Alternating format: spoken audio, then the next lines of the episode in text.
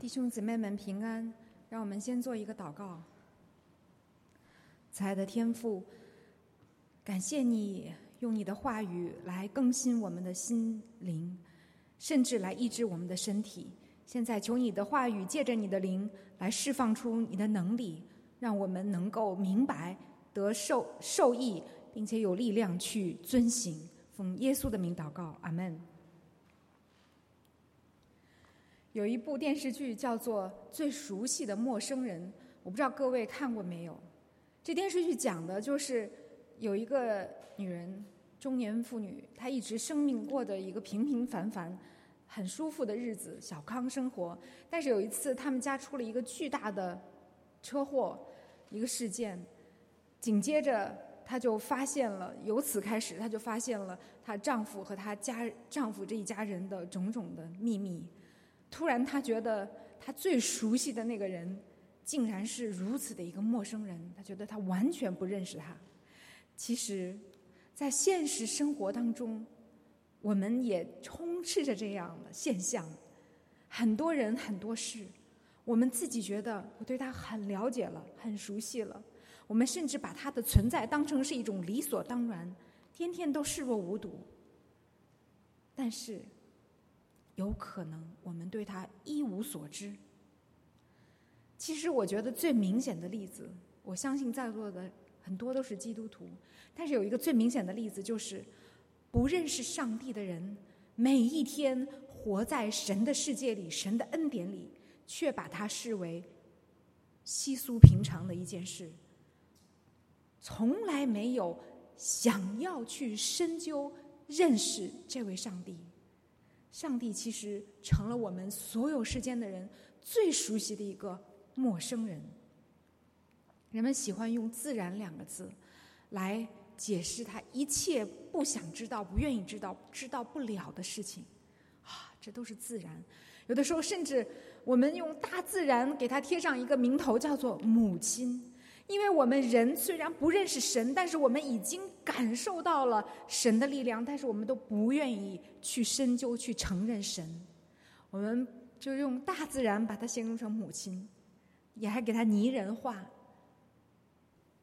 真的，当造物主真正的来到世间，甘愿为世人所死，为我们的罪死在十字架上的时候，卑微自己成为一个木匠来到这个世界的时候，人们就。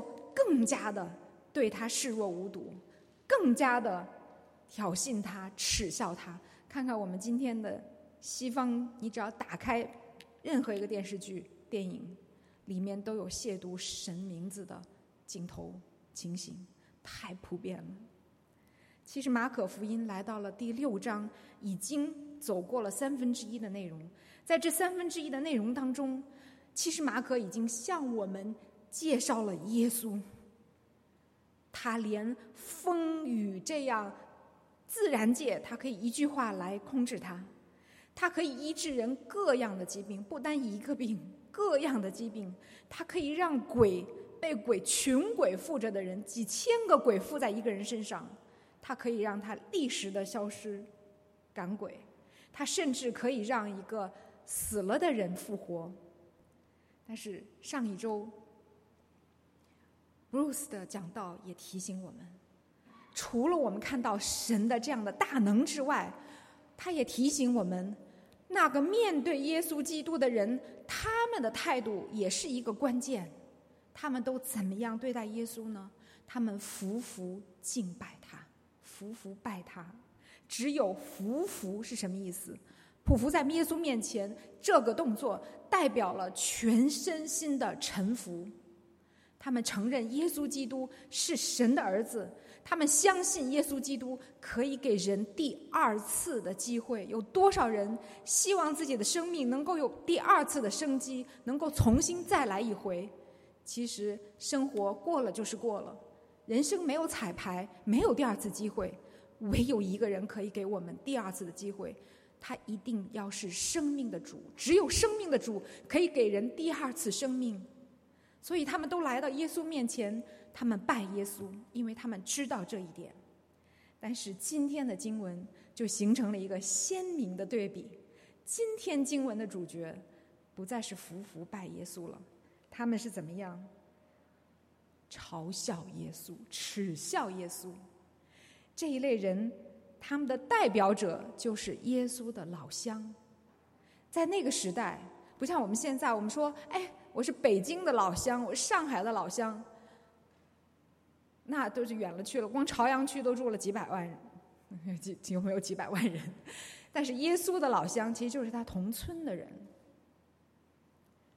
我们看马可福音怎么说。说耶稣离开了那地，就来到了自己的家乡，就是他当年居住的、长大的村子。然后到了安息日，他就在会堂里教育教训人。那些人听了就觉得很可笑。他们说：“这个人我认识啊，我是看着他长大的呀。他小时候还跟我儿子一块玩呢。你可以脑补一下那个场景，是不是？”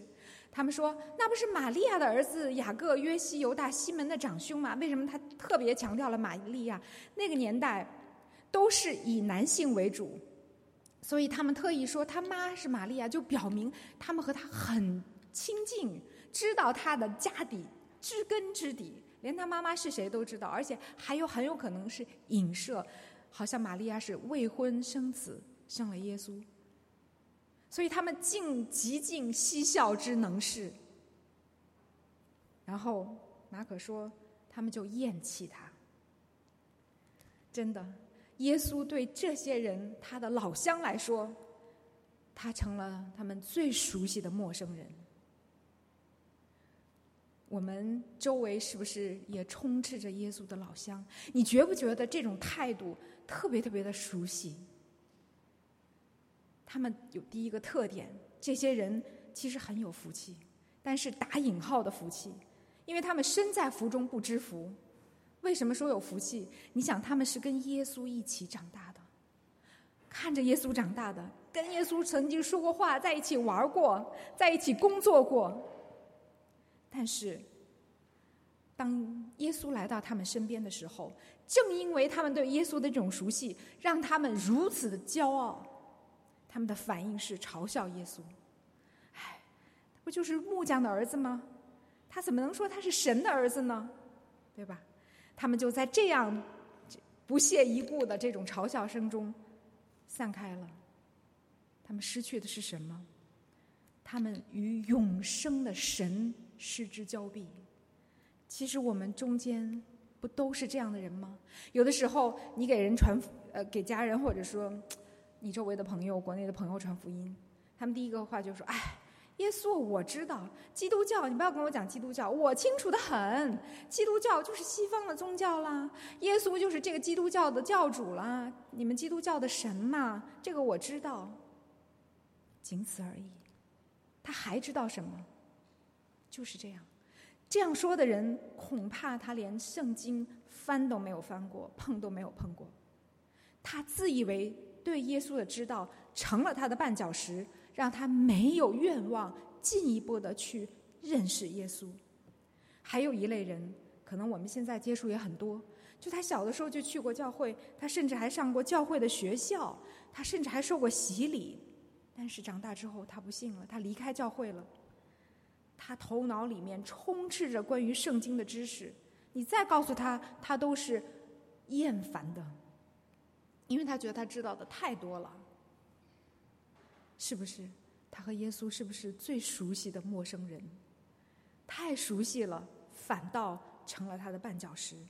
再说的大一点儿，我们看到今天的整个西方社会，其实西方的近代的文明价值观，甚至他们的政治制度，都是建立在基督教的价值观的基础上。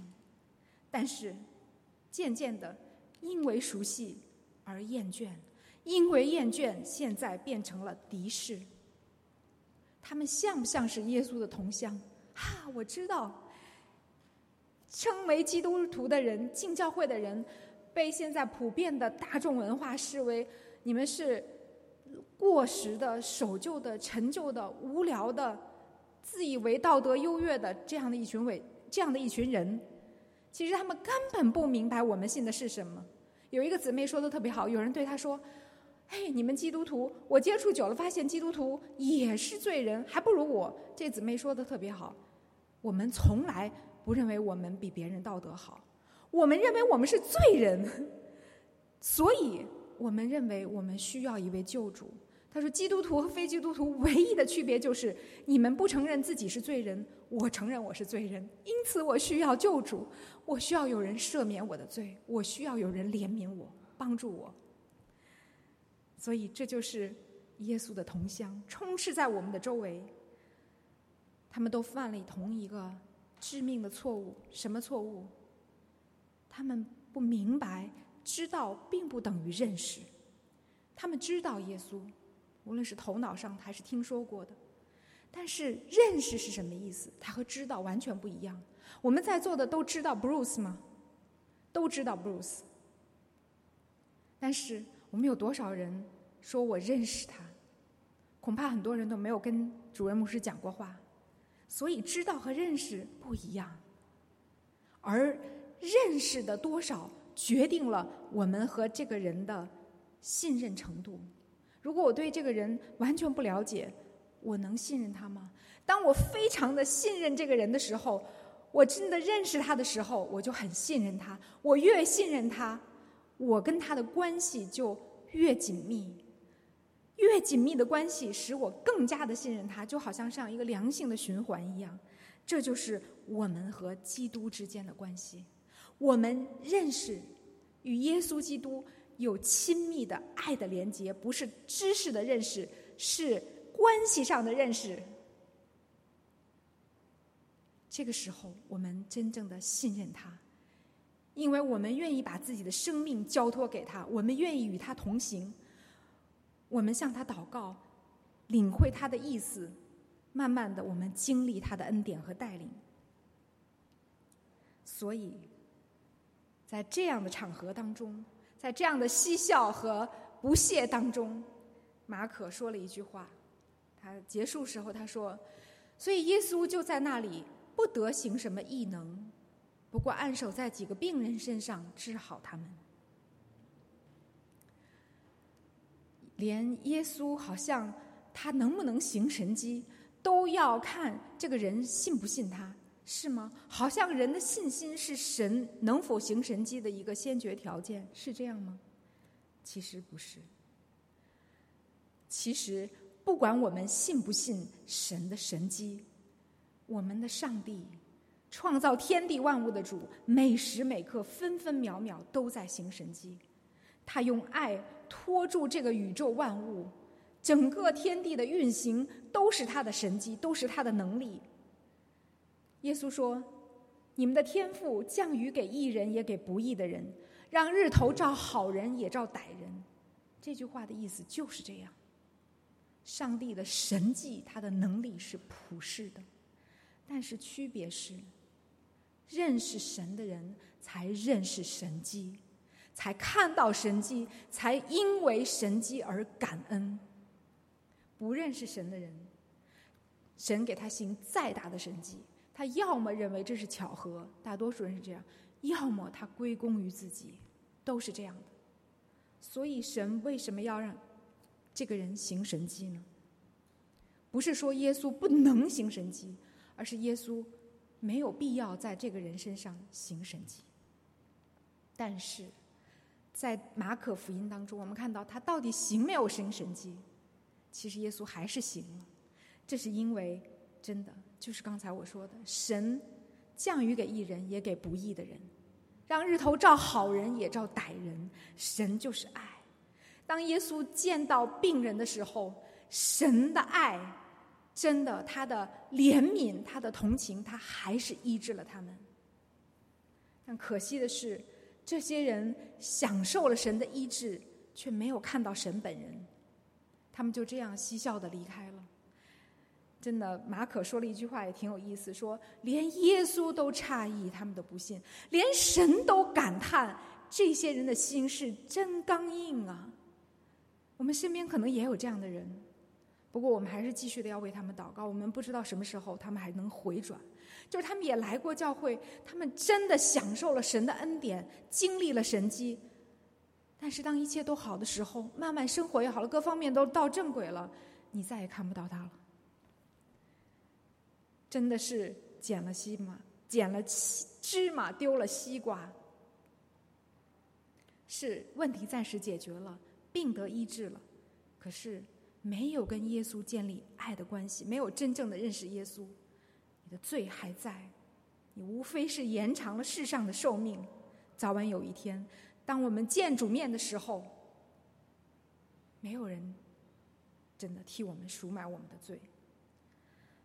所以，这就是这段经文的第一部分，很有意思，让我们看到了那些服与服服拜耶稣完全相反的一类人他们的态度。那么，第二部分呢，其实跟我们很相关。你看，耶稣来到了他的同乡。受到了人的耻笑，因为大家都认识，都以为他们知道耶稣。如今，耶稣也差遣我们这些人来到这个世界，把耶稣这个大家最熟悉的陌生人带到这个世界。我们会不会经历跟耶稣相似的情景？一定会的。我们也会被拒绝、被耻笑、被弃绝。但是我们该怎么做呢？下面。就是耶稣对门徒，也是今天的我们说的一些教导一段话。接下来，经文就告诉我们，耶稣叫了十二个门徒来，差遣他们两个两个的出去，也赐给他们权柄制服污鬼。耶稣叫门徒，首先第一个原则，让他们两个两个的出去。这两个人就是最小的一个团队。耶稣告诉我们，传福音、做神的工，没有一个人可以成就，一定需要配搭，需要合作。这就是为什么，当我们传福音的时候，我们要把人带到教会来，因为教会是神的肢体，不是一个人。教会是我们全体的教会，不是只有牧师和传道才，就像 Mabel 说的，才有机会、有责任。有能力去传福音，我们每一个人都有自己当尽的本分。真的，传福音的路上，可能也是一条艰辛的路哈。你也会被拒绝呀，啊，有一些难处啊。你真的是需要有人来安慰你、鼓励你、为你祷告。这就是同伴、合作、配搭。所以耶稣差他们两两出去，首先让他们进入一个。最小的一个单位，一个集体就是一个团队。第二，耶稣告诉他们：“你们有权柄。”耶稣把制服污鬼的权柄赐给了门徒。其实说到权柄，我们首先要想到的就是什么？祷告。祷告本身就是权柄，就是神单单给基督徒的权柄，不是基督徒。不信耶稣基督，你也可以祷告，也许天父也会垂听。但是这样的人没有权柄，他的祷告不带权柄，他是祈求。但是我们基督徒是向着创造天地万物的神，他是我们的神吗？我们的阿爸父，我们跟他有如此亲密的关系，我们向着他祷告，我们奉神的儿子耶稣基督的名。如果你不信他，你没有跟随他，你没有资格奉他的名。但是我没有资格，所以我们向神、天地万物的创造者奉基督的名祷告，所以我们的祷告有权柄。这样更加帮助我们为我们的福音对象慕道友祷祷告的时候，真的我们可以站在他们的前面，帮助他们堵住他们的破口，帮他们用祷告驱赶黑暗的捆绑。因为耶稣把制服污鬼，也就是黑暗势力的这个权柄给了我们，我们要靠着权柄来祷告，为他祷告，为他的病得医治、人际关系、家庭状况、财务状况都可以为他祷告。接着第三点，耶稣对门徒说：“行路的时候不要带食物和口袋，腰带也不要带钱，除了拐杖以外，什么都不要带，只要穿鞋。”也不要穿两件褂子。这话显然是一个修辞手法，不是按字面意思解释的。耶稣的意思其实就是说，我们基督徒，我们一旦踏上了这条成为门徒的道路，既然我们成为基督的门徒，我们就要去传道，不要有顾虑，不要为这个世界没有必要的一些东西、没有安全感而馋累。装备是必须的，我们一定要装备，但是我们不需要过度的装备。如果我们的装备是因为我们怕，我们有顾虑，我们怕，哎呀，将来，嗯，我要是选择一个挣的稍微少一点的工作，可可以有更多的时间服侍教会、陪家人，我认为这个工作是神给我的，啊，但是钱又赚的少，我觉得我们，如果你心里有平安，不要为这种世上的物质过多的顾虑。耶稣说：“你脚上穿上一双鞋，身上穿上现有的衣服就够了。手里拿上一根杖，什么意思？可能是帮助走山路的时候，那时候都是走山路嘛，方便。可能遇到野兽，还是一个防身的武器。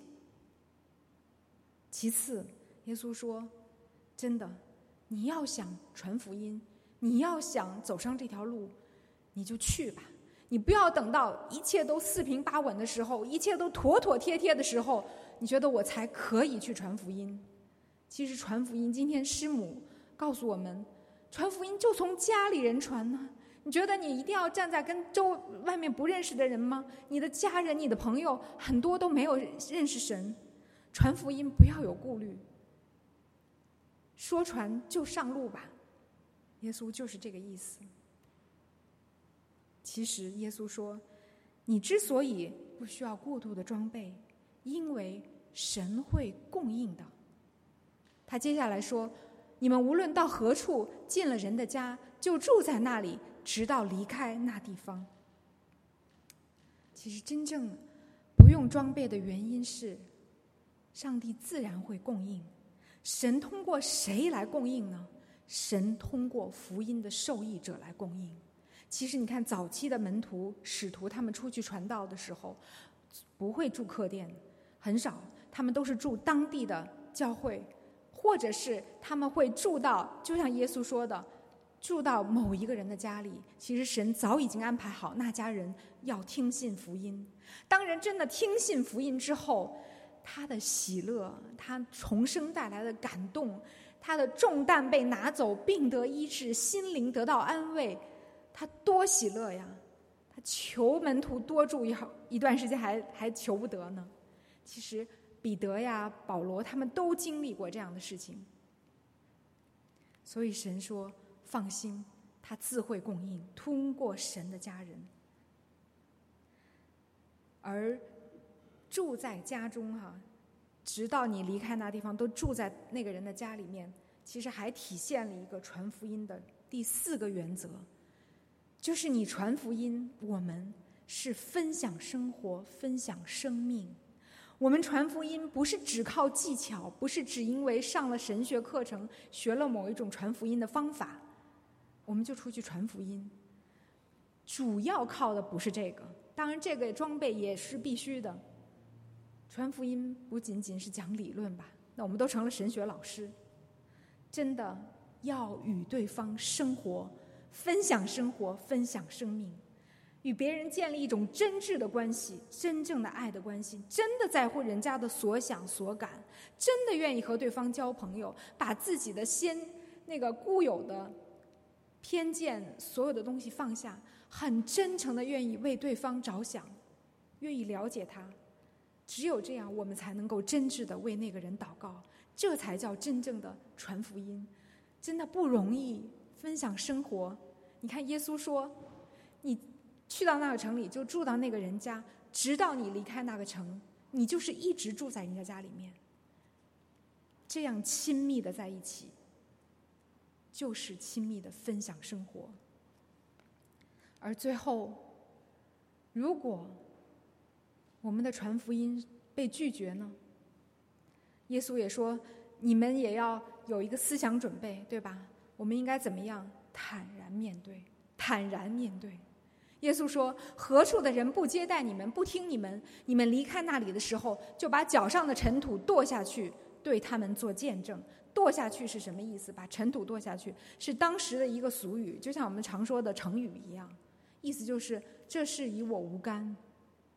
我尽到了我该尽到的责任，把福音传给他。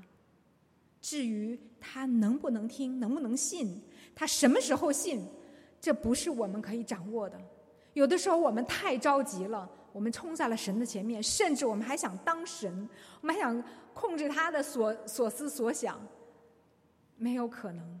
我们只能尽我们的真心真意去好好的爱他。至于最后他怎么样，那是神和他之间的事。圣经其实，在马太福音当中也讲了这段话，马太记录的比较详细。马太说了一句：“马太说，当审判的日子，索多玛和俄摩拉所受的，比那城还容易呢。”耶稣说：“当我们去传，真的，如果这个世代悖逆不信，跟我们没有关系。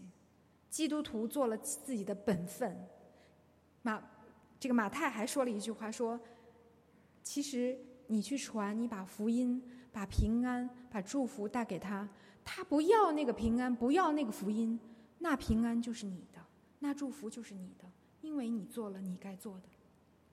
所以我们要坦然接受被拒绝。其实这就是传福音的，给我们讲了几个原则。然后我们看到，当门徒真的去传、真的去做的时候，照耶稣这话去做的时候，事情是怎么样的呢？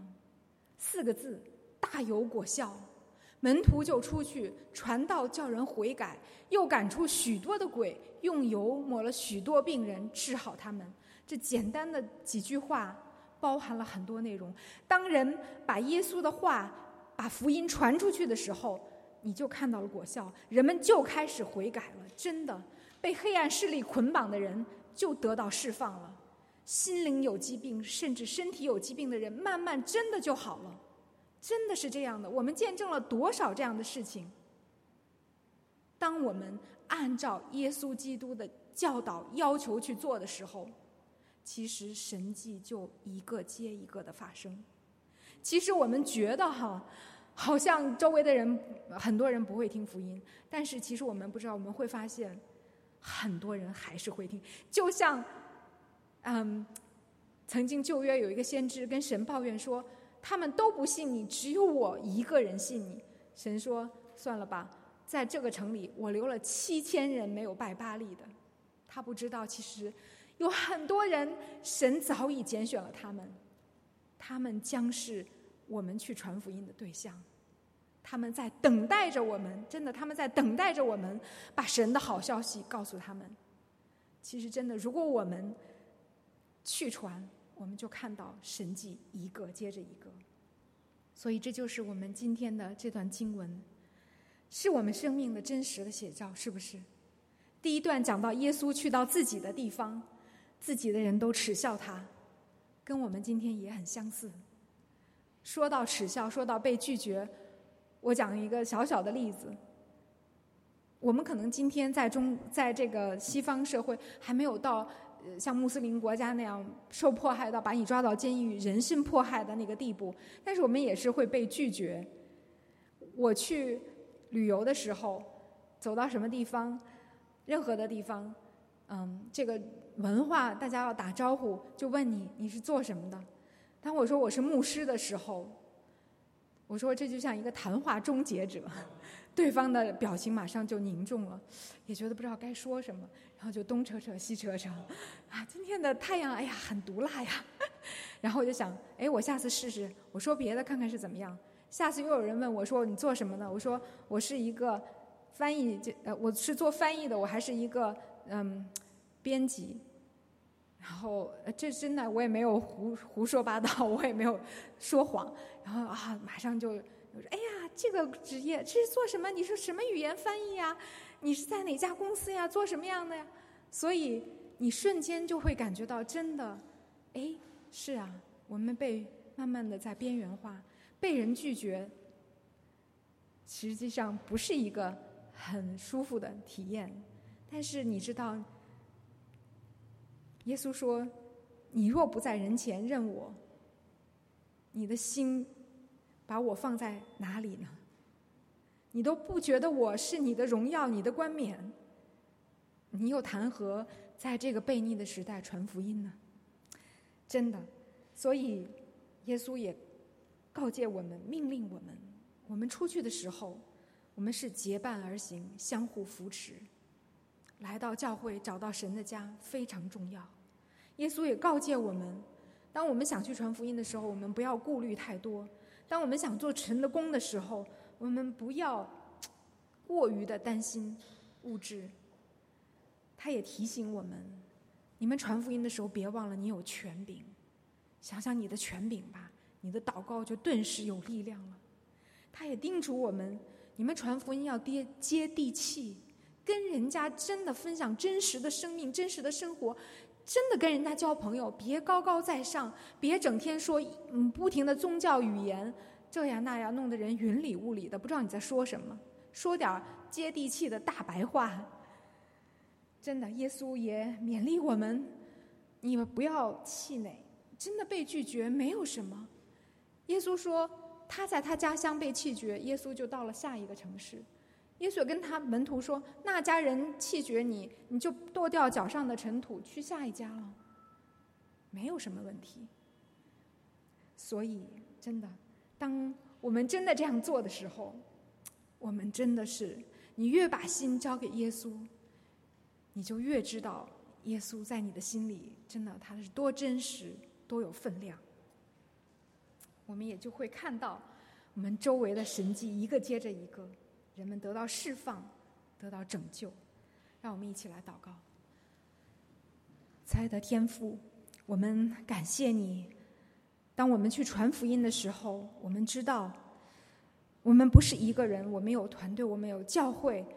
啊，主啊，你也让我们有一起传福音的伙伴，求神也帮助我们运用自己的权柄，啊，真的真实的知道我们是带着神的旨意去做神的功的，我们不是靠自己，同时也帮助我们在凡事上谦卑、仰望、依靠神，不要自己做主。想做神的那一个份，想跑到神的前面，时时的祷告，体会神的心意，体察神的旨意。主啊，当我们这样做的时候，真的我们就会看到每一个伟大的神迹，就是人的灵魂、身心灵得拯救、得重生。帮助我们，我们这样的祷告，奉靠耶稣的名，阿门。